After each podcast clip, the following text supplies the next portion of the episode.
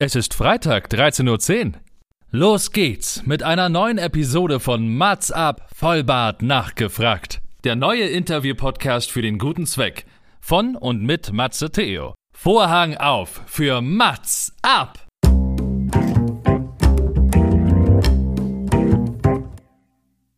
Mats ab, Vollbart nachgefragt ist noch ein neuer Interview-Podcast.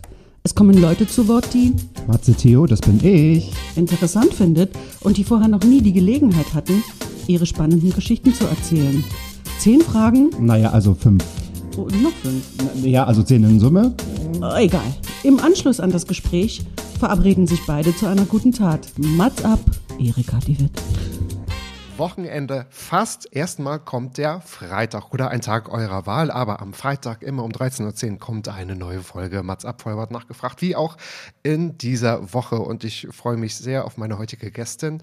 Sie ist nämlich Autorin, Speakerin und Model und befasst sich mit den Themen Sexualität, Beziehungen, Diversität, mentale Gesundheit und Nachhaltigkeit. Man könnte meinen, es sind Themen, die sich durch zahlreiche Erfahrungen gefunden haben. Wir stecken nämlich gerade in sehr spannenden Zeiten, in denen wir viel erreichen und viele erreichen durch Social Media. Erst recht, wenn es um das Thema Diversität geht. Dennoch passiert viel ohne Konsens. Auf der einen Seite wird viel sexualisiert und äh, queere Menschen zum Beispiel werden jedoch oft oder denen wird oft das Recht auf die sexualisierte Entfaltung abgesprochen. Warum ist das eigentlich so? Was die Ursachen dafür sein können und dass Konsens mehr heißt als nur Ja zum Sex sagen, verdeutlicht meine heutige Gästin in ihrem aktuellen Buch, was es seit dem 21.02. im MVG Verlag zu bekommen gibt. Es heißt Konsens ist sexy von persönlichen Grenzen und weiblicher Lust. Und äh, es wurde schon sehr viel darüber gesprochen, sehr viel darüber gesagt. Vielleicht noch nicht alles verstanden. Und das ändern wir heute mit zehn einzigartigen Fragen an Nadine Primo. Herzlich willkommen, ich freue mich sehr. Ja, hallo, danke für die Einladung. Ich freue mich auch sehr, dass ich hier sein kann. Super. So, das sind ja die besten Voraussetzungen. Ich merke, wir beide sitzen vorne an der Stuhlkante, möchten über dieses Thema sprechen. Und ähm, das Gute ist ja an meinem Konzept, du hast ja wie jeder andere Gast auch oder wie jede andere Gästin auch 50 Prozent der Themen quasi selbst bestimmt, weil du selbst Fragen mitgebracht hast, über die du gerne mal sprechen wollen würdest. Und ich denke, wir reden uns nicht nur warm, vielleicht um Kopf und Kragen, aber das natürlich zu Recht, weil ganz viele sollen zuhören, ganz viele sollen lernen und dich einfach noch kennenlernen. Und wenn wir hier so ein bisschen was droppen, wie dein neues Buch und so, das kann man alles in den Shownotes nochmal nachlesen. Ich werde da alles verlinken, damit man da gleich auch nochmal raufgehen kann, damit man dir auch folgen kann, was nachlesen kann. Und ähm, ich bin sehr, sehr gespannt, ob wir das auch schaffen, irgendwie so war, so ein einzigartiges Gespräch auf die beiden zu stellen. Aber ich denke, ich denke ja, ich bin Optimist und zuversichtlich, wenn das im Konsens entsteht. Arbeiten wir doch mit den Begriffen, arbeiten wir doch mit dem Thema, oder? oh ja, lass uns das tun. Lass uns das endlich mal überzeugt, tun. Hinkriegen werden. Absolut, absolut, genau. Jetzt startest du gleich mit einer Frage, die sich vielleicht ganz viele so stellen von wegen, oh Gott, mache ich überhaupt das Richtige? Habe ich überhaupt das Richtige gemacht? Mal sehen, so wo, wo deine Antwort auch hinführt. Würdest du das Gleiche nochmal studieren? Also du hast äh, Romanistik studiert, Spanisch und Französisch und dein Master in internationaler Geschichte der Neuzeit gemacht. Genau, das heißt, da kann man sich viel oder vielleicht auch gar nichts unter vorstellen. Was man damit machen kann. Ja, genau so schaut ja, genau so schaut's aus. Genauso sind auch meistens die Reaktionen. Entweder die Leute sind total begeistert oder super Ja. irritiert. Das ist immer irgendwas davon. Und ähm, ja, das, ich finde es eine ganz spannende Frage, weil natürlich habe ich mich selber oft gefragt, so hey, wäre es vielleicht nicht klüger gewesen, auch irgendwie was im journalistischen Bereich zu machen, weil meine Arbeit natürlich jetzt hauptsächlich einfach ja im journalistischen Bereich anzusiedeln ist.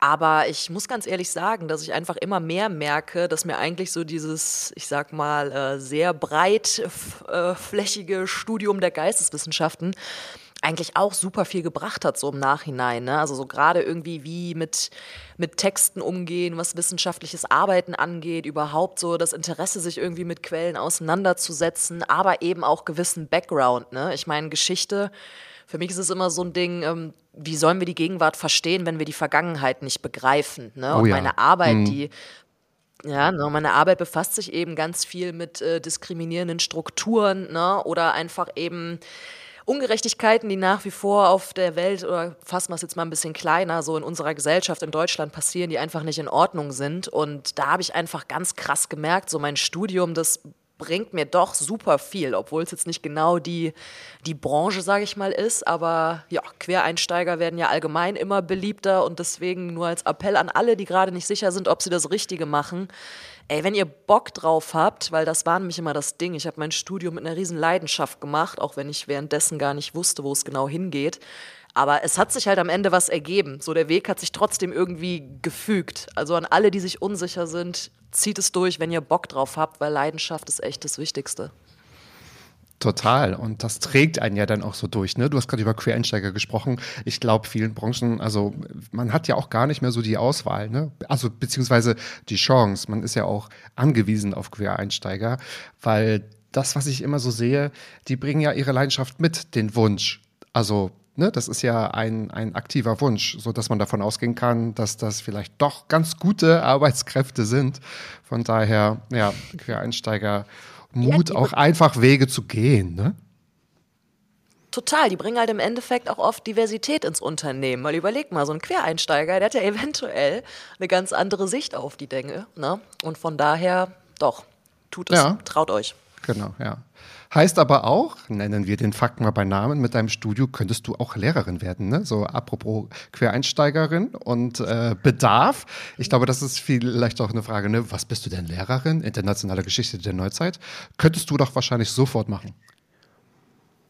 Äh, tatsächlich leider nein, weil ich überhaupt keine pädagogischen Module hatte in meinem Studium. Also es war wirklich bewusst kein Lehramtsstudium, ne, sondern ich bin eher so in quasi in Stiftungen angesiedelt, im PR-Bereich, äh, in Museen. Ne? Also jetzt mal ganz, ganz einfach gesprochen. Aber zur anderen Seite, aufgrund des aktuellen äh, LehrerInnenmangels, Eben. doch könnte ja. ich, ja, ich sehe schon, da hast du drauf gewartet. Also ja, ich ja. würde wahrscheinlich aktuell mit Kusshand genommen werden, obwohl mir die äh, ausbildungstechnischen Voraussetzungen eigentlich fehlen, ja.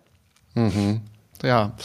Ähm, lass das mal machen. Also man, man kann ja vielleicht auch mit dem Buch in die Schulklasse gehen, dann verbindet man das, oder? Dann macht man ein bisschen Social Media und äh, man hat trotzdem seine Themen. Weil ich denke mir auch, ah, ich will das Feld jetzt gar nicht so aufmachen, aber ich glaube, es werden nicht nur LehrerInnen gebraucht, sondern ich glaube, so die, der, der Lehrplan schreit, glaube ich, auch nach etwas Modernisierung, um das mal so zu sagen. Ja. Mhm. Ja, total, da gebe ich dir recht. Ne? Ich meine, im Endeffekt sehe ich mich ja auch ein bisschen als so eine Aufklärerin auf Social mhm. Media, ne? weil ich meine, das ist ja letztlich ja. das, was unter anderem InfluencerInnen auch tun. Also wenn wir jetzt mal von den klassischen ProduktverkäuferInnen weggehen, ne? sondern wirklich, wenn du halt, ja, letztlich dein Profil dafür steht, dass du halt gewisse Themen irgendwie aufbereitest und so, dann hast du ja auch eine aufklärerische Mission. Natürlich. Und was du gerade schon angeschnitten hast, ja, das war mir auch im Buch zum Beispiel ganz, ganz wichtig, ne? einfach mal so ein bisschen aufzuzeigen, so hey, wenn wir irgendwie junge Menschen Menschen zu aufgeklärten, äh, weitsichtig denkenden, toleranten Wesen erziehen wollen, dann müssen wir eben auch die Strukturen dafür schaffen. Und wenn man aktuell mal in die Lehrpläne guckt oder sich eben auch das ganze Unterrichtsmaterial anschaut, ich gebe zum Beispiel öfter Nachhilfe für die Kids von meiner Freundin und ich gucke da rein und denke mir so, okay, krass, das habe ich schon damals gelernt und meine Eltern haben es schon gelernt. Ne? So, das ist so das mhm. Gegenteil vom Progressiv. Also ja, wir brauchen definitiv eine Reform, aber auch nicht nur in der Schule. Ja, absolut, absolut. Wie lange hast du eigentlich studiert? Wie viele Jahre in Summe? Boah, lass mich überlegen. Also den Bachelor habe ich, meine ich, noch eine Regelstudienzeit gemacht, aber beim Master habe ich ein Jahr länger gebraucht. Das heißt, es waren dann letztlich sieben Jahre. Ja, okay. knapp sieben Jahre. Hattest du da gewisse Nebenjobs? Hast du dir das Studienleben finanziert? Ich versuche eine ganz galante Überleitung zur zweiten Frage. Vielleicht passt es ja. ja. Ja, also die Sache ist tatsächlich, ähm, ich habe sehr, sehr viel immer neben dem Studium arbeiten müssen, weil ich leider äh, keine BAföG gekriegt habe und ähm, auch so sehr eigenverantwortlich fürs mhm. Studium unterwegs war. Ne? Mhm fasse ich es mal so zusammen. Und dementsprechend habe ich schon echt sehr, sehr viel Arbeitserfahrung in verschiedenen Bereichen gemacht. Ne? Weil ich meine, gut, das kennen wahrscheinlich viele selber, gerade während des Studiums. Ne? Da ist man mhm. froh über jeden coolen Job, den man irgendwie nebenbei machen kann, ne? der so in den Studienplan reinpasst. Und äh, ja, da war auf jeden Fall schon viel Witziges dabei. Ja, ich habe irgendwie auch alles gemacht, so was geht, um sich irgendwie 3,50 Mark so dazu, zu, dazu zu verdienen. Und alle Jobs haben irgendwie gar nicht so zusammengepasst. Und ähm, ja, ich, ich sage es mal so als Fun Fact, also neben einfach mal in der, in der Diskothek irgendwie Getränke, Gläser einsammeln und ausschenken, äh, bis beim Professor irgendeine wissenschaftliche Mitarbeit zu tun, aber auch ist eigentlich eine lustige Story. Ähm, Darsteller bei Appassionata zu sein und dann einfach mal so ein paar Wochen blau zu machen und mit denen auf Tour zu gehen. Ähm, ja, das ähm, äh, genau. kann man ja heute gar nicht mehr sagen. Man war mit Pferden auf der Bühne, ne? Also, aber ähm, geht ja heute gar nicht mehr. War aber trotzdem irgendwie eine lustige nee. Zeit. Ist ja auch schon mhm. gefühlt 86 ähm, Jahre her. Was hat denn deine Arbeit im Nachtleben dich gelehrt? Also, was war denn deine Arbeit im Nachtleben? Was mhm. hast du getan? Was hast du gemacht? Genau, ähm, boah, ganz viele verschiedene Positionen. Also ich war insgesamt fünf Jahre im Nachtleben tätig und halt unter anderem auf mhm. äh, Events, sei es als Veranstalterin oder dann irgendwie an einem Abend selber irgendwie die Kasse gemacht oder dann war ich längere Zeit auch wirklich äh, Thekenleitung in einem Club, also halt auch regelmäßig dann präsent da, jedes Wochenende. Ne? Dann kriegst du ja auch irgendwann so eine gewisse Routine, so für die Gäste, ne? für die KollegInnen etc. Und äh, dann auch super viel Promo mitgemacht oder dann irgendwie auf Festivals selber direkt, irgendwie Artist Care oder sonst was. Also halt immer irgendwie so im Party-Festival-Kontext unterwegs gewesen, weil das lässt sich natürlich neben dem Studium immer sehr flexibel einplanen.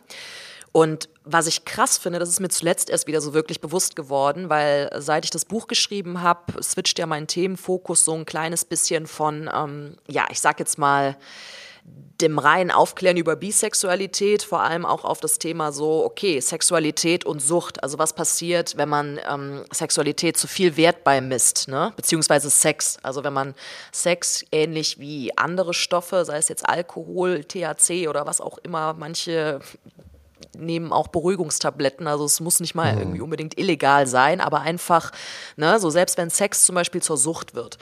Oder genau äh, andersrum, was ist, wenn ich meine Sexualität gar nicht ausleben kann, ne, weil ich diskriminiert werde? Was macht das mit meiner Psyche?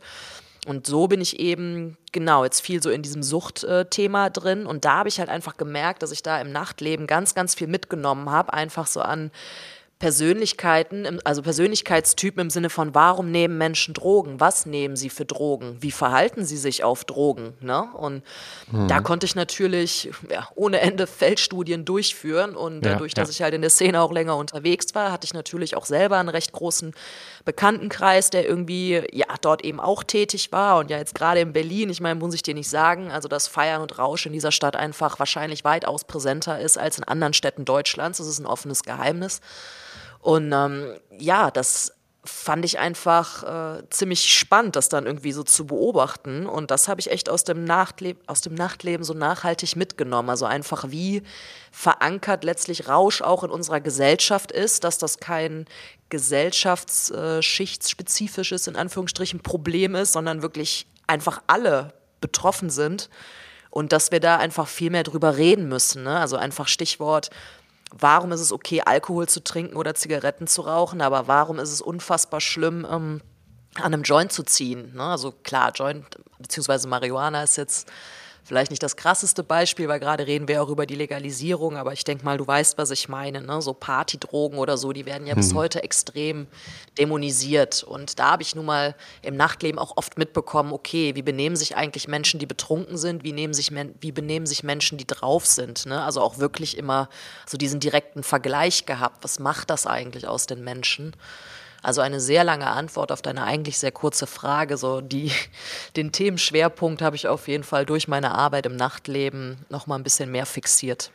Ja, es ist eine super Antwort. Die darf ruhig gerne lange sein und das ist ja auch ein Thema, was du mitbringst. Und ich fand dieses Kapitel auch unter anderem in deinem Buch so spannend, wo du, so wie du schon eingeleitet hast, auch beschreibst, dass gerade ähm, weibliche queere Menschen zum Beispiel sehr stark von, von Abhängigkeiten betroffen sind. Und du sagst, dann geht es ja nicht mehr um ähm, das Rauschmittel, also ob nun Alkohol oder Zigarette oder, ne, ähm, oder Marihuana oder etliches, sondern um Faktabhängigkeit und dann natürlich halt, wie kann das so weit kommen, was mhm. wird kompensiert und was sind so die Umstände. Ne? Und äh, eigentlich passen so mhm. deine ersten beiden Fragen schon krass zu deinem Buch, sag ich mal, weil das ist so, ähm, du startest auch mit dem Buch mit der Geschichte, sag ich mal, also mit dem Ursprung, ne? du nennst, glaube ich, auch Ursprungsfamilie, ne? also was nimmt man, das finde ich auch super mhm. spannend, ne? weil man sich natürlich auch überall unterschiedlich wiederfindet, aber so was bringt man eigentlich schon mit an Sachen, die einen anerzogen wurden und äh, welche, also welche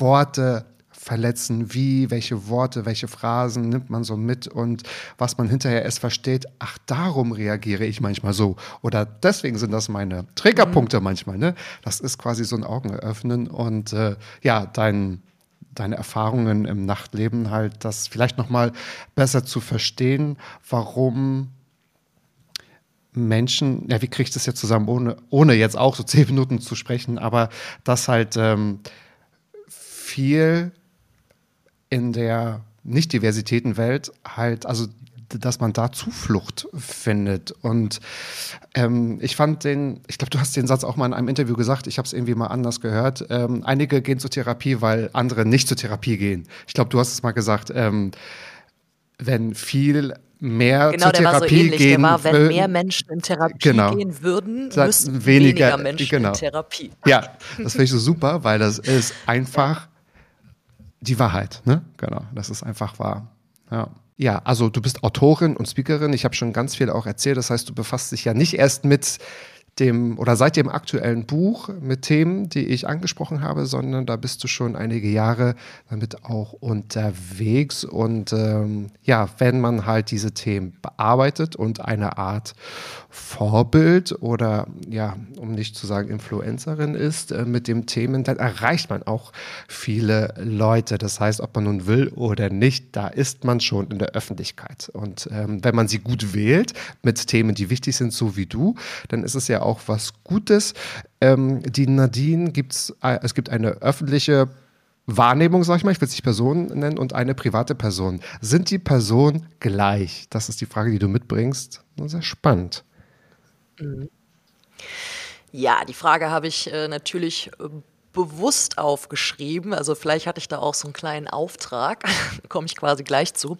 Also erstmal vorneweg, also Nadine Primo ist ja auch ein Künstlername. Ne? Das ist nicht mein echter Name, den habe ich zum Beispiel auch damals bewusst gewählt. Ne? Einfach weil ich ähm, weil mir klar war, in dem Moment, in dem ich als Frau in die Öffentlichkeit trete und über Sexualität spreche, kann es eben auch oft unangenehm werden. Ne? Weil das ist zum Beispiel auch so ein Ding, so wir sind zwar eine aufgeklärte Wissensgesellschaft, aber trotzdem, was das angeht, ja, rückschrittlich wie eh und je gefühlt. Und ähm, von daher war das damals einfach schon so ein Schutz. Okay, wenn ich da jetzt rausgehe, werde ich meinen Namen ändern. Ne? Und mhm. jetzt mittlerweile habe ich auf jeden Fall auch durch die Arbeit die Vorzüge dadurch immer mehr ähm, ja, kennengelernt. Allein deswegen, weil ich muss schon zugeben, dass mir negatives Feedback eine gewisse Zeit lang schon sehr zugesetzt hat, was aber einfach daran liegt, dass meine Themen eben, wie du gerade gesagt hast, sehr persönlich sind. Ne? Also ich behaupte mhm. mal, es ist was anderes, wenn ich ähm, Studien auswerte über, weiß ich nicht, ähm, die, den Wetterverlauf im 15. Jahrhundert und darüber dann irgendwie eine Dissertation, schrei äh, Dissertation schreibe, als mhm. wenn ich irgendwie meine intimsten Geheimnisse und meine Gedanken raushaue und die werden dann irgendwie kritisiert oder wie ich irgendwie in der Situation gehandelt habe oder ähnliches. Ne? Also da glaube ich schon, das setzt einem nochmal auf eine andere Art und Weise zu.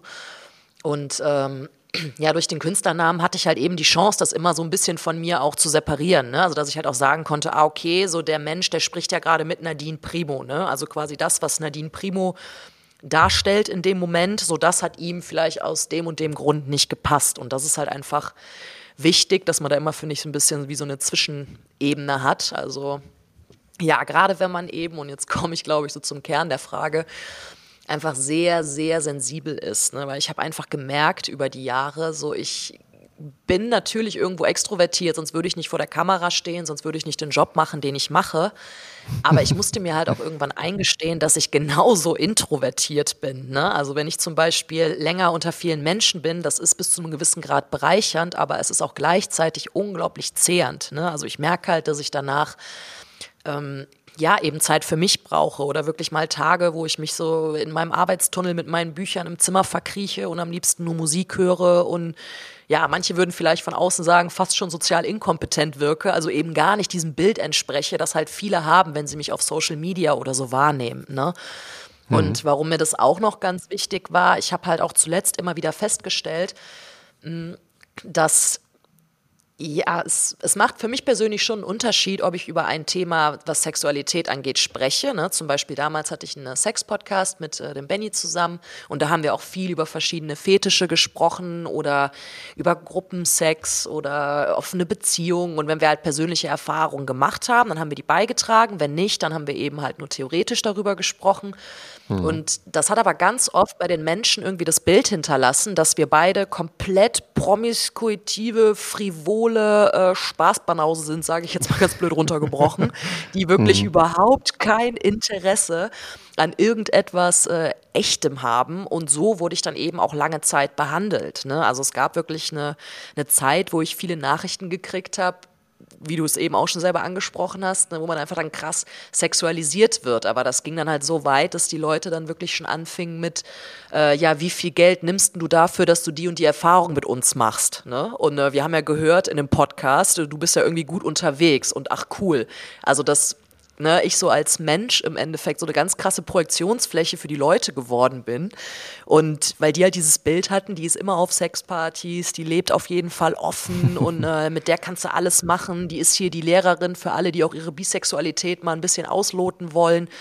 Und das hat mir einfach auf die Dauer krass zugesetzt, weil wie gesagt, privat bis zu einem gewissen Grad bin ich dieser Mensch, ja, aber auch nicht zu 1000 Prozent. Ne? Also nur weil ich mal eine offene Beziehung geführt habe und darüber spreche, ich sage ja auch immer extra, dass ich Alternativen aufzeigen will, aber das heißt nicht, dass ich deswegen jetzt immer offen leben will und für mich nichts anderes in Frage kommt. Ne? Weil mir wurden zum Beispiel auch, haben mir Leute Dates abgesagt, als sie gehört haben, wer ich bin, weil sie meinten, ja sorry, du bist doch die, die nur offen lebt, das kann ich ja gar nicht. Und ich war dann so, ey, lern mich doch erstmal kennen. Du kennst ja gerade, also du redest ja gerade von dieser ja. Kunstfigur, die etwas über offene Beziehungen erzählt hat. Und das war einfach zuletzt ganz oft Thema, auch bei mir privat, dass ich echt gemerkt habe, okay, wow, die Leute, die haben ein ganz anderes Bild nach außen von mir. Ne? Also so die öffentliche, mhm. die öffentlichkeitswirksame Nadine Primo, die ist für die eine, die immer auf Events ist, für jeden Spaß zu haben, die den ganzen Tag gefühlt nur Sex hat und über Sex schreibt und nein, Leute, eins kann ich euch sagen,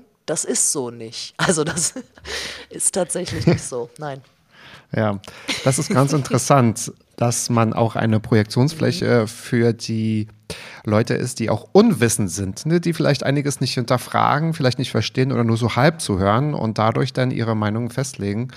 Und äh, das ist natürlich dann auch ähm, schade. Aber das, was du zuerst gesagt hast, das teilen wir übrigens. Also ähm, ich kann, ich bin auch auf Knopfdruck mhm. gerne extrovertiert und es fällt mir auch überhaupt nicht leicht, äh, nicht mhm. schwer, so rum. Es fällt mir überhaupt nicht schwer. Ähm, ich merke aber auch, dass ich dann manchmal so eine so einen Käseglockentag brauche. Ne? Da bin ich auch nicht schlecht gelaunt oder bin ich ja. traurig, sondern da brauche ich einfach mal halt keine ähm, Reizeinflüsse von draußen. Ich glaube, das ist es, ne? dass ich dann mal, genau, mhm. ja, genau, keine Menschenmassen, keine zu lauten Geräusche und äh, wie das dann endet, ob man dann nur liest, ob man dann nur schläft, ob man dann nur irgendwie, ja, faulenzt, was auch immer das bedeutet. Ne? Aber ähm, ja, das, mhm. ist, ähm, das ist ganz interessant. Ja. Und auch mhm. die, also die nächsten Fakt, den du hier mitgebracht hast als Frage, das teilen wir auch. Das finde ich sehr also interessant und bin gespannt, was du sagst. Denn äh, es geht darum, warum gehst du fast immer allein auf Reisen? Mega interessant. Das können ganz viele nicht. Das habe ich nämlich schon selbst erfahren. Mm. Oh ja, du sagst es. Also viele wollen es, trauen sich aber nicht. Äh, das habe ich auch schon mitgekriegt, definitiv. Ja, ja, warum bin ich immer allein auf Reisen? Mm. Ja, was ist da die beste Antwort? Ich Geil, ich habe die Frage selber ausgesucht, jetzt überlege ich gerade an der Antwort. Richtig gut. Nee, und zwar das Ding ist einfach, ich habe das Gefühl, dass du, wenn du alleine unterwegs bist, bist du nochmal ganz anders offen für, für Reize, für neue Einflüsse, als wenn du mit jemandem zusammen unterwegs bist. Ne? Und ich habe auch einfach festgestellt über die Jahre, dass ähm, ähnlich wie zusammen wohnen, ne? nur weil man mit jemandem gut befreundet ist, heißt das nicht, man kann zusammen wohnen. Nur weil man mit jemandem gut befreundet ist, heißt das nicht, dass man vier Wochen zusammen backpacken geht. Ne? Weil in so Momenten oh, ja. kommen halt auch mhm. manchmal Momente zum Vorschein, ne? mit denen man vorher einfach gar nicht gerechnet hätte. Ja. Und äh, ja, das war vielleicht, dann gab es dann auch mal so ein, zwei Reiseerfahrungen, wo ich einfach gemerkt habe, ich war mit jemandem unterwegs und wir hatten eigentlich unterschiedliche Vorstellungen und letztlich haben wir dann beide ja hier und da zurückgesteckt, sind Kompromisse eingegangen und Urlaub ist für mich halt etwas, äh, wo ich mir denke, okay, und das ist halt meine Zeit, da bin ich wirklich kompromisslos, ne, weil selbst wenn man immer versucht, seine Grenzen zu setzen und alles. Trotzdem leben wir nun mal in einem sozialen Verband. Wir gehen in irgendwelche Büros arbeiten oder gehen zum Sport mit anderen Menschen. Natürlich musst du immer irgendwie Kompromisse eingehen. Ne? Und im Urlaub, wenn man so alleine unterwegs bist, das ist für mich immer so ein ganz, ganz krasses Gefühl von Freiheit, weil ich da auch den Alltag loslassen kann. Und deswegen, ja, ich, hat das für mich so einen ganz besonderen Zauber, wenn ich dann einfach mal wochenlang so nur ich selbst bin, so keiner kennt mich, keiner kennt meine Biografie, ich kann jeden Tag wer anders sein und ja, das ist wirklich so der absolute Inbegriff von Freiheit für mich.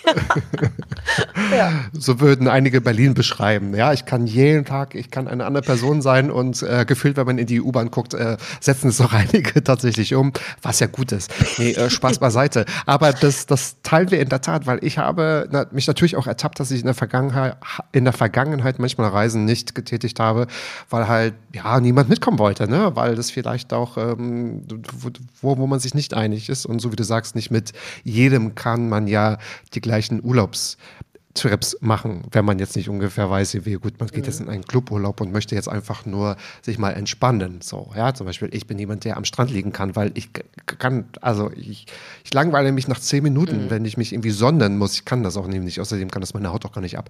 Von daher fällt das schon mal flach tatsächlich. Ne? So. Und äh, ich habe dann auch irgendwie einfach mal mhm. so äh, meine Idee oder mein großer Traum war immer so eine Ägypten-Rundreise zu machen und so. Und dann ähm, habe ich nicht darauf gewartet, bis mal Freunde gesagt haben, irgendwie, ja, das klingt gut. So, äh, klingt zwar sehr nerdig, aber das machen wir mal. Dann habe ich es irgendwie auch alleine umgesetzt. Und ich würde auch noch weitergehen und sagen, alleine im Urlaub kann man nur sein, wenn man mit sich gut alleine sein kann. Ja, also ich glaube, dann ist man ja erst offen und freier. Ja. So, dann spricht man Leute an, dann kommt man schneller ins Gespräch und so hat es ja dann auch gemacht. Ne? Ich denke, das ist auch nochmal äh, ein Grund, warum viele das nicht können, in Anführungsstrichen, und nicht wollen. Ja, da gebe ich dir recht. Das ist dann, glaube ich, wirklich auch die Angst davor. Dann sitze ich da auf einmal am, in einem anderen Land am Strand, kenne niemanden und dann könnten ja auch blöde mhm. Gedanken kommen, was mache ich dann? Ne? Aber genau da ist dann wiederum der Unterschied, weil bei mir ist nämlich eher immer der erste Gedanke, okay, geil, und dann sitze ich in einem anderen Land am Strand und ich kann einfach das machen, worauf ich in dem Moment Bock habe. Und selbst wenn ich mich in irgendwelchen Gedanken verlieren will, das ist okay, weil da wird niemand sitzen und mir irgendwie, weiß ich nicht, mich da rausholen oder so. Also deswegen, alles eine Frage der Perspektive. Äh, total. Und jeder so wie er mag. In welchen Urlaubssituationen trifft man dich dann? Also, was magst du so für, für einen Urlaub? Backpacking oder brauchst du auch wirklich manchmal so drei Tage am Strand? Das können ja wirklich einige, ne? so sieben Tage nur am Strand liegen und sich wie diese Brutzelhähnchen so im Minutentakt drehen. Das ist der Wahnsinn. Also, ich würde das manchmal mhm. gerne können, aber ich kann sie wenig. Was machst du? Mhm. Ja, ich find's witzig, dass du das sagst. Ich weiß noch so mit 16, 17, da waren das so die typischen Urlaube, okay, cool, den ganzen Tag am Strand und dann abends irgendwie feiern gehen mit Freundinnen. Deswegen, da konnte ich das auch. Das lag aber einfach daran, weil wir nachts mal unterwegs waren und tagsüber zu fertig, um irgendwas zu unternehmen. Aber jetzt mittlerweile hat sich das echt komplett geändert. Also wenn ich an meinen letzten Urlaub denke, da war ich drei Wochen auf Teneriffa und bin davon allein zwei Wochen nur gewandert, habe nichts anderes gemacht, auch alleine. Habe mir wirklich immer morgens Musik aufgesetzt und bin dann meine 20, 30 Kilometer da durch den ältesten europäischen Urwald der Insel gelaufen. Wow. Und ja, cool. äh, davor war ich vier Wochen auf Sri Lanka mit Schweigekloster und allem. Also Hauptsache wirklich Natur raus, so komplett weg von Screens, weil mein Leben ist halt, gut, das wird dir genauso gehen, sei es jetzt vom mhm. Handyscreen, vom PC-Screen oder was auch immer bestimmt, ständig irgendwelche Kopfhörer auf oder ein Mikro vorm Mund und deswegen heißt für mich Urlaub, ich will meinen Körper spülen, ich, äh, spüren, ich will mich fühlen, so, ich will mich bewegen, ich möchte Muskelkater haben am Ende des Tages und keine Nackenschmerzen vom aufs Smartphone gucken. Ja, ja, in der Tat, in der Tat. Deswegen liebe ich es auch so, wenn wirklich Gäste mal wieder ja ins, ins Studio kommen und wenn man sich so face to face äh, ja ähm, gegenüber sitzt und mhm. mal wieder ein, ich will nicht sagen, das ist trotzdem ein normales Gespräch, aber ähm, wenn man halt äh, nicht in viereckige Sachen gucken muss, tatsächlich. Schweigekloster, Ja. stimmt. Ich habe zuerst gedacht, das war mal ein Scherz. Das hast du aber wirklich gemacht. Ne? Das war, glaube ich, auch, das war so ein Retreat, glaube ich, geil sogar. Geil, warum hättest du mir das nicht zugetraut? Ich meine, okay, Doch, ich tue doch, gerade doch, alles dafür Nein, nein, zu beweisen, nein. dass ich gerne viel rede. Nein, nein, nein, nein, nein, das war jetzt nicht. Hätte, könnte man so denken, ich weiß nicht, darauf bezogen. Ich glaube, das war in, auch in einem Podcast, da hast du das, ähm, da ging es um Achtsamkeit. So, da ging es um so eine Achtsamkeitsbubble. So. Und auch, wo ähm, Ja. so die eigenen Auseinandersetzungen negliert worden sind. Ne? So, wenn es heißt, ich kann, also da gibt es jetzt irgendwie ein Stressthema von wegen irgendwie, nein, du fühlst dich halt noch nicht richtig, du hast dich noch nicht selbst gefunden. So, und ähm, da hast du das Beispiel angebracht und ich habe gedacht, das war eine Übertreibung von wegen, ja, dann war ich auch vier Wochen auf Sri Lanka in so einem Schweigekloster. So. Aber das stimmt dann auch tatsächlich. Ja. Aber passt vielleicht auch zu deiner Frage. Also, äh, wer weiß, was da noch rauskommt. Also, was haben denn deine Außenlandsaufenthalte oder die Arbeit im Ausland dich gelehrt, außer vier Wochen? Waren, waren das vier Wochen Schweigen? Also, hast du dich danach besser verstanden? Also im Schweige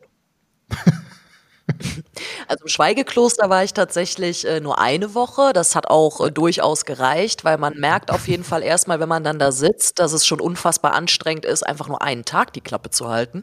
Ne? Und dann äh, darf man natürlich auch nicht vergessen, dass das ganz, ganz andere Bedingungen waren. Ne? Also ich saß da wirklich, hier war es Dezember, ich bin rübergeflogen, war dann auf einmal in 30 Grad Tropenhitze, saß im tiefsten Dschungel in, in einem Kloster, das auf einem Fels gebaut war, wo wir uns morgens aus einer Waschschüssel alle äh, Wasser geteilt haben. Dann gab es eine extrem strenge Diät, zwölf Stunden am Tag, medit äh, zwölf Stunden am Tag meditieren und dann abends auf einer harten Matratze schlafen, äh, ohne Musik oder irgendwas. Ne? Von daher, das war halt einfach so ein bisschen das Ding. Ich bin ja ein krasser Adrenalin-Junkie, ne? bin ich ja ehrlich. Und deswegen so einfach dieses Leben in Extrem. Das war so, okay, alles klar, ihr wollt meditieren, ich gehe ins Schweigekloster. Ne? Ich setze jetzt einfach auf. Ne? Ja, und dann äh, habe ich aber auch aus der Erfahrung auf jeden Fall super, super viel mitgenommen, weil ich war halt damals so ein bisschen auf dem Trip und das ist vielleicht auch schon eine ganz gute Überleitung zu der Frage gerade, was habe ich letztlich von meinen Reisen mitgenommen? Du nimmst deine Probleme überall mit hin. Ne, weil damals war natürlich auch so ein bisschen die Intention, okay, geil, ich gehe jetzt da einmal nach Sri Lanka und dann habe ich ja auch nur diesen einen Rucksack und da ist ja überall eigentlich äh, Strand, Meer, gute Laune und alle haben Spaß gefühlt, ne, weil es ist ja ein Urlaubsparadies. Das ist ja auch immer so diese etwas arrogante westliche Sicht auf äh, Länder, wo es warm ist und Meer, dass man ja automatisch immer direkt denkt, ja, okay, da ist alles super. Und ähm, ja, war da halt der festen Überzeugung, wenn ich jetzt darüber gehe, ne, ich habe zu der Zeit auch ganz viel Osho gelesen und ähm, ja, war halt der Überzeugung, dass so der spirituelle Weg jetzt, jetzt meiner ist. Und habe dann aber eben gemerkt, als ich dann tausende Kilometer weit weg in diesem Dschungel saß, äh, so ja, die Themen, die dich vorher gestresst haben, die stressen dich aber immer noch, weil du lässt halt deine Gedanken nicht zu Hause. Ne? Du lässt die vielleicht eine Zeit lang irgendwo liegen, weil du zu sehr abgelenkt bist durch neue Umgebung, Flug, Reisen, neue Kultur, was auch immer. Aber die kommen halt wieder. Ne? Und ich habe halt dadurch, dass ich dann äh, mehrere Jahre hintereinander immer mal wieder weiter weg war, hauptsächlich in Asien, verschiedene Länder gemacht, dementsprechend äh, auch einfach viele Menschen und so kennengelernt oder dann während des Studiums habe ich mal ein halbes Jahr in Barcelona gelebt, dann habe ich mal in Brüssel gearbeitet, also dann quasi wieder so europäisches Ausland. Und was mir am Ende immer wieder aufgefallen ist, ist okay, krass. Erstens, alle Menschen suchen am Ende des Tages nach dem Gleichen. Also egal, mit wem ich gesprochen habe, egal aus welcher Kultur, also alle haben sich die gleichen Fragen gestellt. So, was ist der Sinn des Lebens? Äh, wie erreiche ich quasi den Zustand, der mich dauerhaft glücklich macht? Ne? Also so diese, ja, so diese Fragen, die man gerne mal als, ach Gott, diese äh, großen philosophischen Fragen abtut. Wer hat darauf schon eine Antwort? Aber ja, das sind am Ende wirklich die Fragen, die sich jeder stellt. Ne? Egal auf welcher Seite der Erde er nun sitzt, gefühlt. Und ganz klar, ähm, ja, dass man irgendwann, ich glaube, das ist einfach dann so ein Altersding, sich auch einfach die Frage stellen muss, ja, okay, aber so eine Base mit ein bisschen Sicherheit, ne, also egal jetzt in welchem Land, die kann man vielleicht auch mal wirklich zu schätzen wissen. Ne? Also ich hatte auch zuletzt ganz oft das Gefühl, dass die Menschen, die ich dann noch in den Hostels getroffen habe beim Reisen, die haben sich irgendwie ein bisschen mehr Befreiung davon erhofft, dass sie jetzt Digitalnomaden sind und mit ihrem Laptop in irgendwelchen Hostels sitzen und von da aus halt arbeiten. Aber an für sich war da auch ganz oft so ein krasses Getriebensein dahinter. Ne? Weil so der Grund, warum es aus Deutschland wegging, das war jetzt nicht zwangsläufig die ja, die äh, berufliche Entfaltung im Ausland, sondern auch ganz oft, weil irgendwie in Deutschland halt was nicht funktioniert hat. Ne? Und ich merke das bei mir auch oft, dass diese Gedanken irgendwie aufzubrechen, abzuhauen, oft daraus resultieren, wenn hier irgendwelche Dinge nicht gut mhm. laufen. Und das habe ich einfach durch das Reisen irgendwie gemerkt, ne? so dass man im Endeffekt den Zustand glücklich zu sein, den erreichst du in dir selber, ne? weil in jedem Land gibt es Probleme. Ne? So jeder Mensch stellt sich am Ende des Tages irgendwie die gleichen Fragen und äh, ja, so alles im Außen kann letztlich nur gut sein, wenn du im Inneren Frieden geschlossen hast. Und das klingt wiederum sehr ESO, ist aber super wahr. Also das haben mich diese ganzen Reisen gelehrt. Am Ende des Tages ist deine innere Mitte dafür verantwortlich, ob du Frieden hast oder nicht. Ja, das andere ist ja eigentlich nur eine Flucht, ne? Um, äh, du hast es ja auch gesagt, die ja. Themen die nimmt man ja mit, die bleiben ja im Kopf. Sonst wäre es, glaube ich, schön, wenn man sagen könnte, ich lasse ein Problem einfach hier im Bezirk Berlin, dann gehe ich einfach woanders hin, dann ist sie nicht mehr da. Oder dann sind die Tiere nicht mehr da. So einfach ist es ja gar nicht, ne? Genau. Ach, krass. Mhm. Ähm, also, Schweigekloster, ich glaube, ich würde sowas, also ähm, ich habe auch schon mal überlegt, aber ich glaube, ich würde, ich würde das ganz lustig finden, weil wenn ich ähm, mit mir selbst sprechen würde oder anfange zu summen oder so, dann würde ich mich, glaube ich, so kaputt lachen, weil ich gedacht habe, oh Mist, verloren, oh Mist, und du, oh Gott, äh, okay. Ähm, ich glaube, es würde keine äh, Stunde dauern, bis ich sagen würde, ähm, Entschuldigung, ich möchte auschecken, weil ich habe gesprochen, es tut mir leid, ich habe leider versagt. So, das würde, ja, aber die Challenge ist ganz interessant, das, ähm, ja. Ähm, aber ich will es gar nicht so lächerlich abtun, weil so die Themen, also, oder ich gebe mal die Frage zurück. Meinst du so, dass ähm, das, was uns alle eint und so diese äh, Probleme, die man vielleicht nur besser versteht, wenn man sich einmal so darauf fokussiert, ob es nun Yoga ist oder Meditation oder Schweigekloster oder was auch immer für Art von Unternehmungen, ähm, sind das so diese Themen, die du in deinem aktuellen Buch auch so zusammenfasst? Weil ich höre da immer so ganz viele Parallelen, dass es ja so ein grundsätzliches ähm, Thema in der Kommunikation und im Miteinander ist, ne? Ja, das ist echt spannend, dass du das sagst, weil das ist mir tatsächlich zuletzt mal rückblickend aufgefallen, ne? weil eigentlich, wenn ich äh, selber so auf die letzten, sag ich mal, 15 Jahre gucke, ne, dann wirkt das wie so ein ganz wilder Flickenteppich aus super vielen Erfahrungen, ne, inklusive Studium, Selbstständigkeit, dann irgendwelche witzigen, also mal, mal mehr, mal weniger witzigen Jobs neben dem Studium, dann ja, mal mehr, mal weniger offene Beziehungen oder wilde Affären. Aber ja, mhm. es stimmt schon, wenn ich dann genauer hingucke, merke ich halt auch so, am Ende des Tages sind es eigentlich immer zwei Themen, wo es drum geht. Und die haben mich wiederum auch im Studium super viel beschäftigt schon. Und das ist halt zum einen Identität, ne? also Identitätskonflikte, da sind wir auch so bei sexueller Orientierung, bei sexueller Identität, ne? also einfach diese ganzen Fragen, was passiert mit mir, wenn ich mich nicht ausleben darf, was passiert mit mhm. mir, wenn ich diskriminiert oh, werde. Ja. Ne? So, mhm. ähm, genau, also inwiefern nimmt das meine, also geht da meine mentale Gesundheit vielleicht für drauf? Inwiefern kann das psychosomatische Schmerzen auslösen oder mich überhaupt in meinem ganzen Handeln, in meiner persönlichen Entwicklung zurückhalten? Und das nächste Thema ist halt, das hatte ich im Master ganz vieles Macht. Also gerade auch so, so Machtstrukturen im Sinne von, okay, wie können wir denn miteinander harmonisch sein, ohne dass eben ungerechte Machtgefälle entstehen? Ne? Oder wie, woher kommt das, dass manche Menschen so einen extremen Drang nach Macht haben und andere beherrschen wollen? Ne? Wie können wir, wie können wir deren Drang danach brechen? Wie können wir denen vermitteln, dass es viel besser ist, äh, zu kooperieren und im Kollektiv zu leben, anstatt äh, Konkurrenz und Unterwerfung? Ne? Und da war natürlich die Achtsamkeitsbewegung äh, als auch die Arbeit im Nachtleben etc.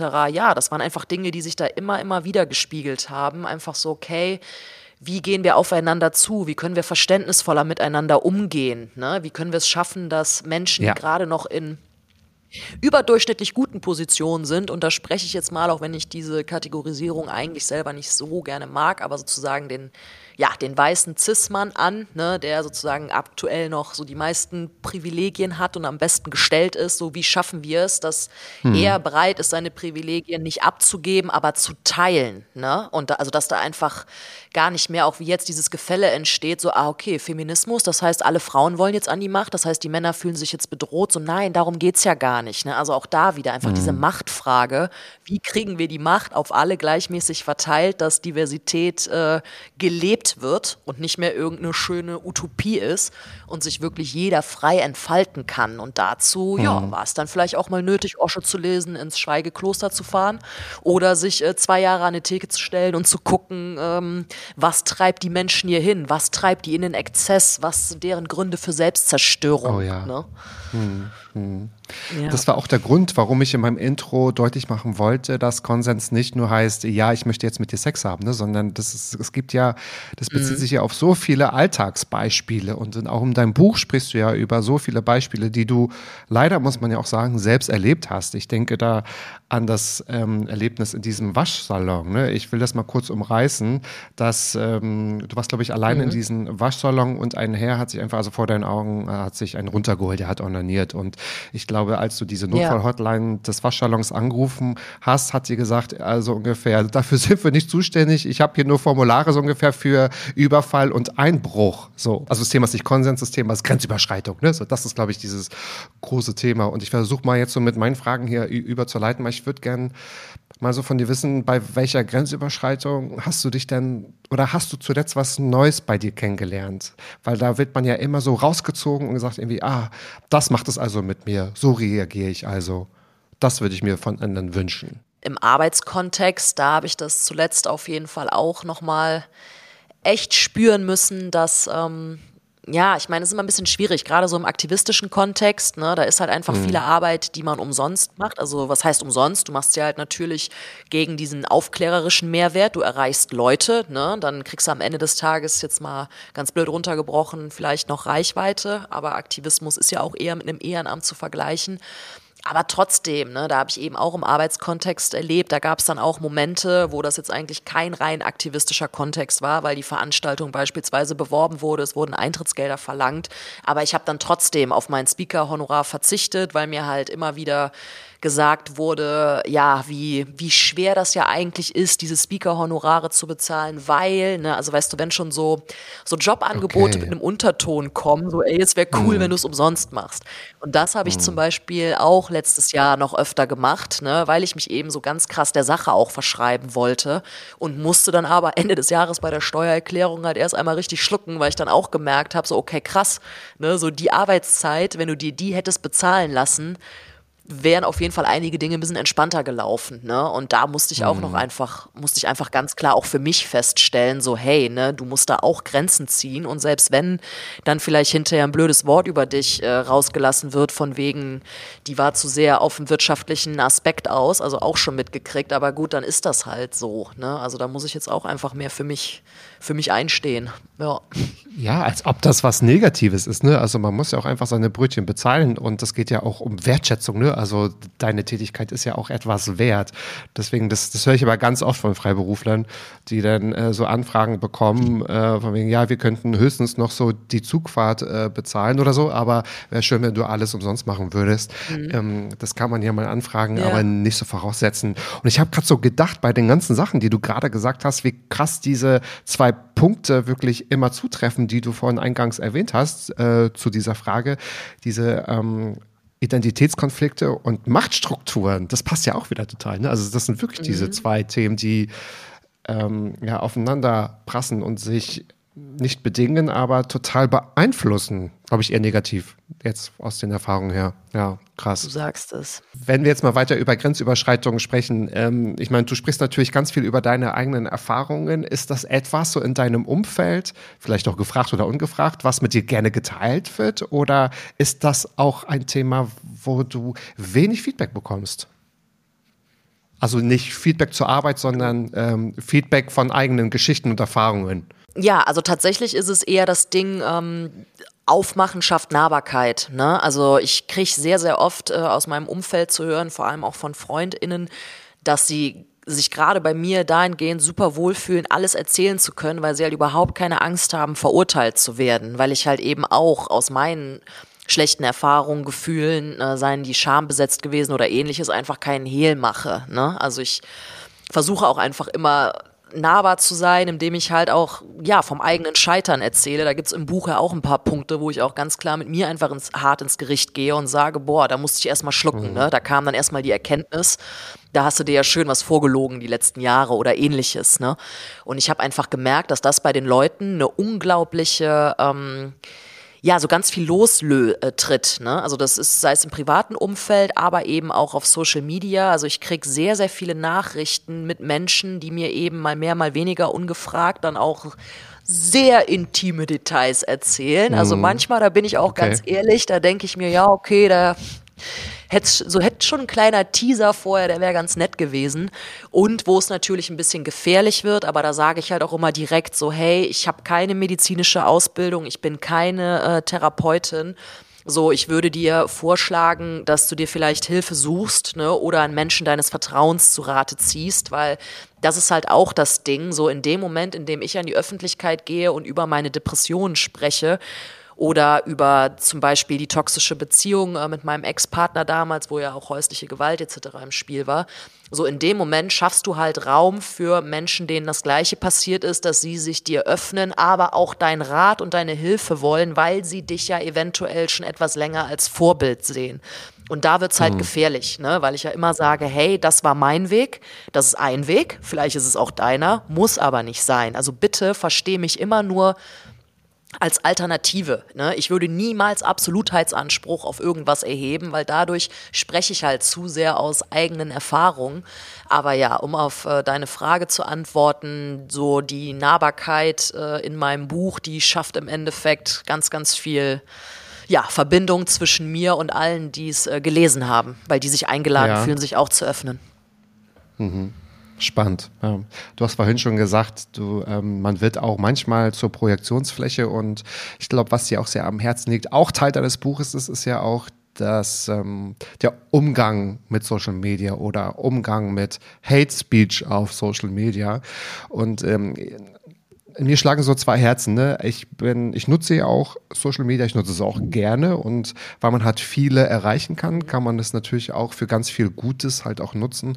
Macht natürlich aber auch die Tür auf für ja alle ungefilterten Kommentare, weil jeder das natürlich auch kommentieren kann. Und meistens ist es ja auch destruktiv und anonym. Ich würde gerne mal von dir wissen, ähm, bräuchte es denn deiner Meinung nach oder welche Art von Räume bräuchte es denn deiner Meinung nach, um sicher, um sich sicher auszutauschen und aufzuklären, ohne sich abzuschotten? Ist eine große Frage, aber mich würde einfach mal so deine Meinung interessieren. Ja, das ist tatsächlich eine sehr große Frage. Also, äh, wenn ich da eine einfache Antwort drauf hätte, dann wäre ich wahrscheinlich weitaus reicher, weil dann würde ich die nämlich versuchen, ja, stimmt, oder? zu lassen. Genau. ähm, aber was mir jetzt so als ja, ich meine, was mir jetzt so als erstes einfallen würde, wären halt wie so eine Art Mediatoren, ne? Also, dass du halt wirklich Chats hast, die ein, beziehungsweise Kommentarspalten, die wirklich, ähm, ja, moderiert werden. Also, wo halt wirklich Leute sind, die dann einfach geschult sind, ne? Und nicht irgendwelche mhm. Algorithmen, die böse Wörter rausfischen. Und das klappt dann so bei jedem dritten Mal gefühlt. Aber ja, dass gerade zum Beispiel große, ähm, ja, Flächen, sage ich jetzt mal, wie von äh, Tageszeitungen, wo eben in den Kommentarspalten beispielsweise einiges abgeht, ne, dass die auf keinen mhm. Fall unmoderiert bleiben dürfen. Ne, das habe ich zum Beispiel jetzt auch letztens erst wieder selbst erleben müssen, so im Kontext äh, eines Axel Springer Blatts, sagen wir es mal so. Und äh, mhm. da kam halt auch ein, ein Shitstorm zurück über Tage, wo aber halt auch niemand wirklich eingegriffen hat. Ne? So außer die Journalistin, die, die das Interview geführt hat, die hat dann ab und zu mal, da bin ich ihr auch super dankbar für, mal reingeschrieben von wegen so Leute beruhigt euch mal, wäre cool, wenn ihr über die Überschrift hinauskommt, ne, weil dann würdet ihr selber merken, dass das eigentlich alles hier gerade total fehlgeleiteter, übersexualisierter Hate ist. Aber ja, also so Mediatoren dann oder MediatorInnen mh, mm, ja, ansonsten, wie du gerade sagtest, das größte Problem ist halt, dass wenn die Leute zu sehr in ihre eigenen Safe Spaces gehen, dass dann eben kein ja. kollektiver Austausch, sage ich mal, mehr möglich ist. Und dann gäbe es halt nur noch die Option, ob man, ob Kommentare quasi vorher gefiltert werden, also dass die halt wirklich gar nicht erst online gehen, ne? So dass immer, wenn man bevor, bevor man was postet, müsste das quasi einmal wie so ein Post bei Instagram einmal abgenommen werden. Ne? Wenn wir jetzt zum Beispiel von Twitter oder so ausgehen, weil da mhm. entstehen ja vor allem auch diese extrem krassen Dynamiken. Mhm. Ja, und an für sich habe ich auch das Gefühl, wäre es einfach wichtig, dass wir, da sind wir so beim Stichwort Medienkompetenz, also dass wir halt einfach in den Schulen wirklich schon anfangen, den Kids beizubringen. Es gibt einfach jetzt dieses neue Medium, dieses Internet. Ne? Das hat sich einfach durchgesetzt, auch wenn wir in den 90er Jahren dachten, vielleicht ist es nur eine Randerscheinung. So, nee, war es nicht. Aber jetzt müssen wir halt auch mhm. einfach für diesen Raum Regeln schaffen und wir müssen die Menschen befähigen, mit diesem Raum umzugehen. Ne? Das heißt, dass man Total. wirklich Kids schon beibringt, so was sind die Folgen von Cybermobbing Mobbing, ne? Oder äh, was kann zu viel toxischer Plattformkonsum bei dir selber auslösen? Was macht das mit deiner mhm. Aufmerksamkeit? Mhm. Ne? Was macht das überhaupt mit deiner Laune, mit deinem Empathievermögen? Also ich glaube, das ist eigentlich am Ende das Ding, wie wir die meisten in Anführungsstrichen Probleme in den Griff kriegen. Wir müssen das Bildungssystem reformieren. Ne? So, wenn es nach mir geht, dann lernt den Kids oder lehrt die Kids Achtsamkeit in der Schule. Das heißt nicht, äh, die sollen alle kleine Hippies werden, aber das heißt, die sollen wissen, wie die sich selber regulieren können, wie die sich runterholen können. Ne? So, es gibt zum Beispiel in New York gibt es an Schulen Experimente mit Meditation. So, da werden die Kids einmal am Tag in den Pausenraum geholt und dann wird mit denen eine halbe Stunde meditiert. Wenn die klein sind, kannst du die schnell dafür begeistern. Die Studienergebnisse sind überwältigend. Die Kinder sind viel weniger aggressiv, die sind viel konzentrierter und die wow. wollen mittlerweile diese Auszeit von sich aus. Ne, deswegen zum Beispiel sowas. Dann Social Media Kompetenz brauchen wir dringend. Pornokompetenz brauchen wir noch dringender. Ne? Ja. Weil bevor die Kids heutzutage in einem Schulbuch eine vollumfänglich abgebildete Klitoris gesehen haben, haben sie mittlerweile auf YouPorn schon alles, was Mensch äh, mal mehr oder mal weniger begehrt, haben die schon vorher im Internet gesehen, ohne Altersprüfung. Und das ist halt das Ding. Also wir müssen einfach anfangen, diese ganze Informationsflut, die gefühlt so völlig ungesteuert auf uns alle ständig mhm. einprasselt, mit der mhm. müssen wir umgehen lernen. Und das ist meiner Meinung nach ein Ding, das muss in der Schule bereits anfangen. Oder die Folgen sind ja dann wahrscheinlich einfach nur, dass man sich damit auseinandersetzt, dass man sich besser einordnen kann, dass man andere einordnen kann. Und dann kommt es ja wahrscheinlich auch zu ganz viel zu so einer Konsensmentalität, wenn man einfach, ich glaube, du hast es auch mal gesagt, ne, das ist ja auch ganz krass, wusste ich auch nicht, dass das erst letztes Jahr war, dass erst ähm, ähm die Vulva ganz äh, umfänglich und detailgetreu in Schulbüchern abgebildet wird oder in Lehrbüchern. Ne? Das war ja vorher nicht so. Die Klitoris, genau.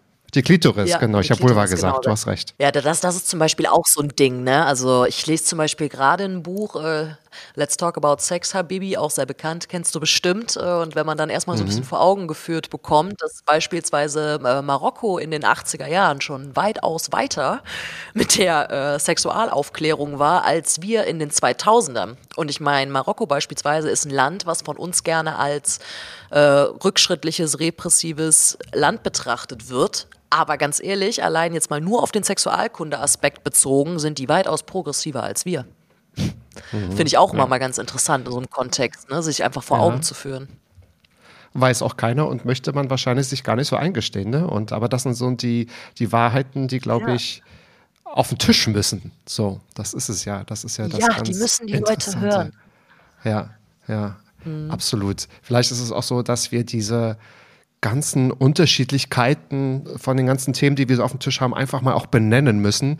Wahrscheinlich äh, kann, können dann erst kann unsere Vielfältigkeit akzeptiert werden, keine Ahnung. Weil ähm, ich glaube auch, dass äh, ganz viele geben mir den Eindruck, sie sind überfordert, was man gerade heute gerade gefühlt. Ich komme gerade aus einem Termin, wo jemand mein Gegenüber gesagt hat, oh ja, man weiß ja gar nicht mehr, was, was, was man sagen kann. Ich weiß aber, dass der quasi ähm, genauso denkt wie ich. Und er hat gesagt, nein, lass uns das doch mal jetzt kurz, es war eigentlich ein Business-Meeting, aber lass uns das noch mal kurz besprechen.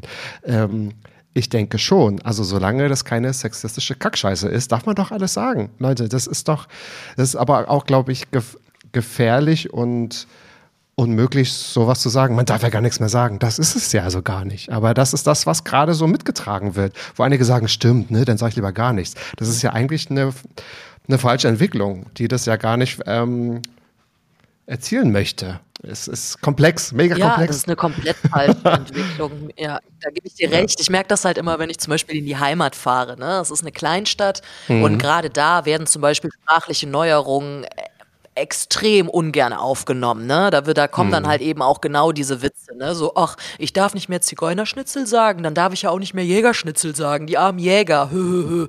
Und dann sitzt du daneben mhm. und denkst dir nur so, boah, hast du das gerade wirklich gesagt, ne? Aber ja. die Sache ist halt, du siehst ja schon an diesem Vergleich, dass die Leute gar nicht verstanden haben, worum es Richtig. geht, ne? weil sie ja in Richtig, dem Moment ja. nicht mal dazwischen differenzieren, dass es einmal um, eine, um einen Ja. Beruf geht und einmal um eine Personengruppe, die diskriminiert wird und mit Vorurteilen belegt. Mhm. Ne? Und das merke ich halt ganz oft. Aber da gebe ich auch so ein bisschen, und da bin ich auch ehrlich, dem hier und da etwas radikal feministischen Kurs die Schuld, weil das Problem ist, auf eine gewisse Art und Weise exkludieren wir Menschen sprachlich, ne? Weil das fällt mir zum Beispiel auch auf. Es gibt gewisse Themen im Feminismus, die werden halt so sprachlich elitär aufgearbeitet, dass selbst mir das als jemanden, der sich halt damit auseinandersetzt, äh, schwerfällt, diese Texte irgendwie flüssig zu lesen, ne? Weil dann si- sind da auf einmal mehr Abkürzungen drin und mehr neue Worte als sonst was.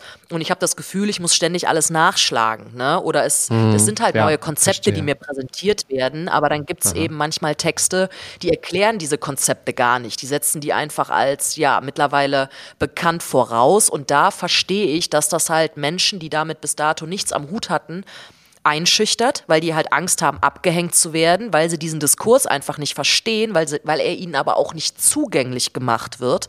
Und dann ist halt oft die Reaktion, ja, dann lehne ich es einfach ab und mache mich drüber lustig. Ne? Das darf Ja. man auch nicht vergessen. Ja. Genau das ist das. Ich finde das so schön, dass du das sagst, weil ich glaube, dass, ähm, das geht mir manchmal auch so. Also vor, äh, man möchte alles inkludieren und man möchte jeden irgendwie auch sichtbar machen und dafür auch irgendwie äh, einstehen. Aber das sind so die Herausforderungen. Das kann ich ganz gut nachvollziehen, so wie du das sagst. Und bei den ganzen Identitätskonflikten und Machtstrukturen, die das vielleicht auch ausnutzen, ich nehme einfach mal deine Begriffe, weil die sind so super hier gerade. Ähm, du hast es zwar schon eingangs in der letzten Frage auch äh, selbst schon beantwortet, als es um deine Auslandsaufenthalte ging.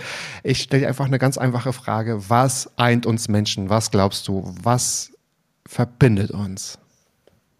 Ich will es irgendwie positiv enden lassen hier. Deswegen kommt diese große Oh, ja. Frage als Zusammenfassung.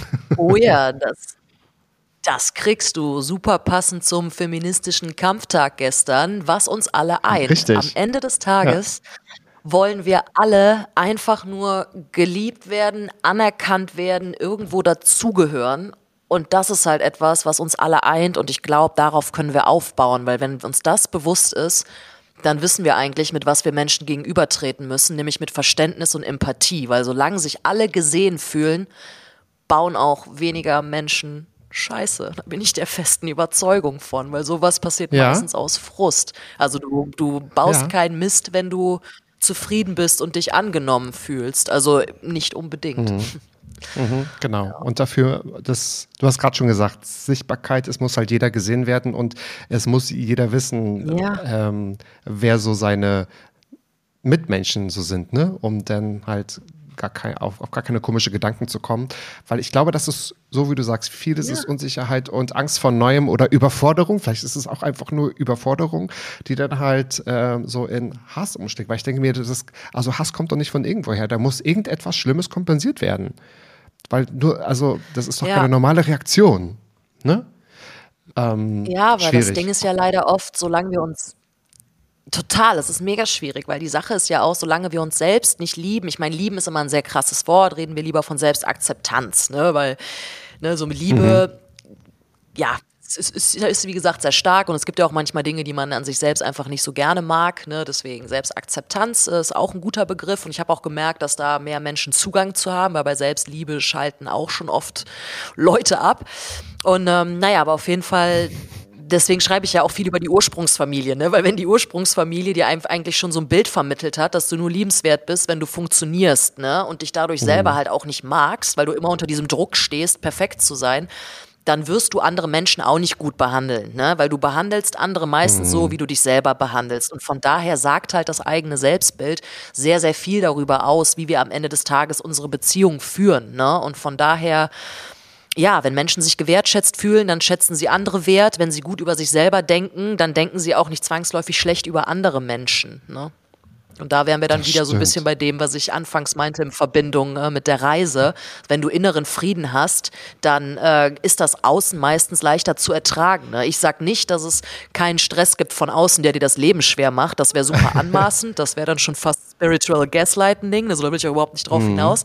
Aber so, man kann einfach mit gewissen Dingen besser umgehen, ne, wenn man mit sich selber, ich, ja, wenn man halt einfach auf dem Boden steht, ne? so sagen wir es mal so, wenn du nicht haltlos bist. So, wenn du, ja, genau, wenn du nicht haltlos bist. Aber was für ein schöner Kreis, der sich hier schließt. Und ich befürchte, entweder müssen wir uns jede Woche treffen oder wir müssen jetzt noch fünf Stunden sprechen oder wir müssen daraus ganze Vorlesungsreihen machen. Du, wir machen eine Masterclass. Ich mache eine Masterclass mit dir. Ich moderiere das und du musst die ganzen Infos liefern, weil ich ja. glaube, oder? Weil das, hat wirklich, also meine ich jetzt wirklich ernst, das hat ja Potenzial, also das kann ja jetzt, was wir gemacht haben, das kann sich ja ein Schüler oder eine Schülerin anhören und würde etwas mitnehmen und vielleicht äh, Senioren und so. Das, da kann ja, das ist ja, ha, also wenn wir nicht Dienstleister heute waren, meine sehr verehrten Damen und Herren und alle, die sich gerne angesprochen fühlen, weißt du, äh, von daher müssen wir jetzt dieses Gespräch mit meiner Lieblingsfrage beenden. Liebe Nadine, was ist in deinem Leben bereits so gut, von dem du möchtest, dass noch ganz viel mehr davon passiert? Was ist in meinem Leben schon so gut, dass es davon noch mehr geben könnte? Äh, ja, ich habe tatsächlich das Glück, dass ich mich recht guter äh, Gesundheit erfreue, auch wenn das in dem Buch ja stand, dass das nicht unbedingt immer der Fall war. Aber äh, ja, ich bin körperlich fit, ich mache super viel Sport und äh, das ist etwas, wo ich mich echt sehr, sehr drüber freue, wo ich sehr dankbar drüber bin, weil ich eben, wie gesagt, gerade in der Pubertät sehr lange Zeit mit körperlichen Schmerzen und Einschränkungen zu tun hatte. Und von daher, äh, ja, da würde ich mich freuen, wenn das noch, wenn das noch lange so bleibt und ich sportlich noch ganz, ganz viele Dinge ausprobieren kann, auf die ich noch mega Bock habe. Nicht nur sportlich, sondern auch wirklich, also bleib bei den Sachen, die du gerade machst, weil das ist wirklich echt ganz, ganz, ganz toll. Und ich habe das Gefühl, Gott, haben wir überhaupt ansatzweise über Themen besprochen, die ich eigentlich vorhatte, ne? weil da, steckt ja so viel drin. Ne? Von daher möchte ich wirklich, weil ich habe es auch, ähm, äh, ich habe es fast durch, aber ich habe es wirklich gelesen. Ich habe es auch gleich schon heute äh, weiterempfohlen. Ähm, Konsens ist sexy, also von persönlichen Grenzen und weiblicher Lust. Ist seit Februar draußen, ich werde es nochmal verlinken.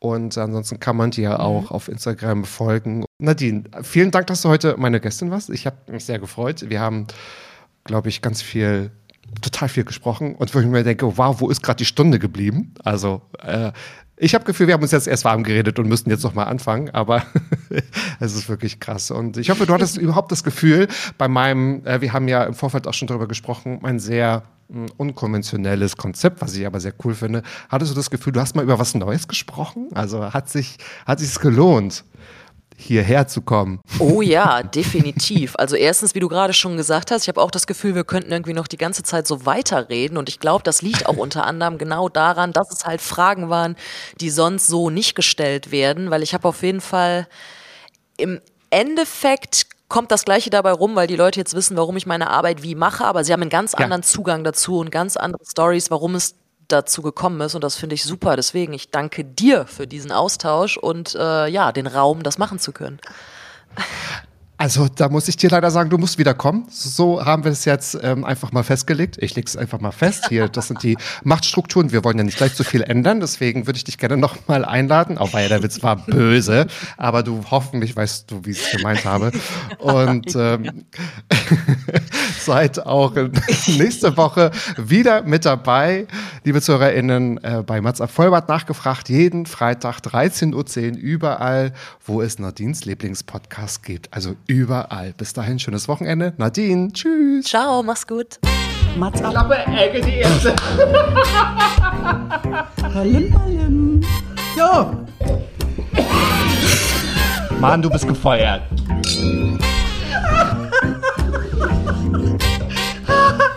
Oh, ich war noch in der Probezeit. Mats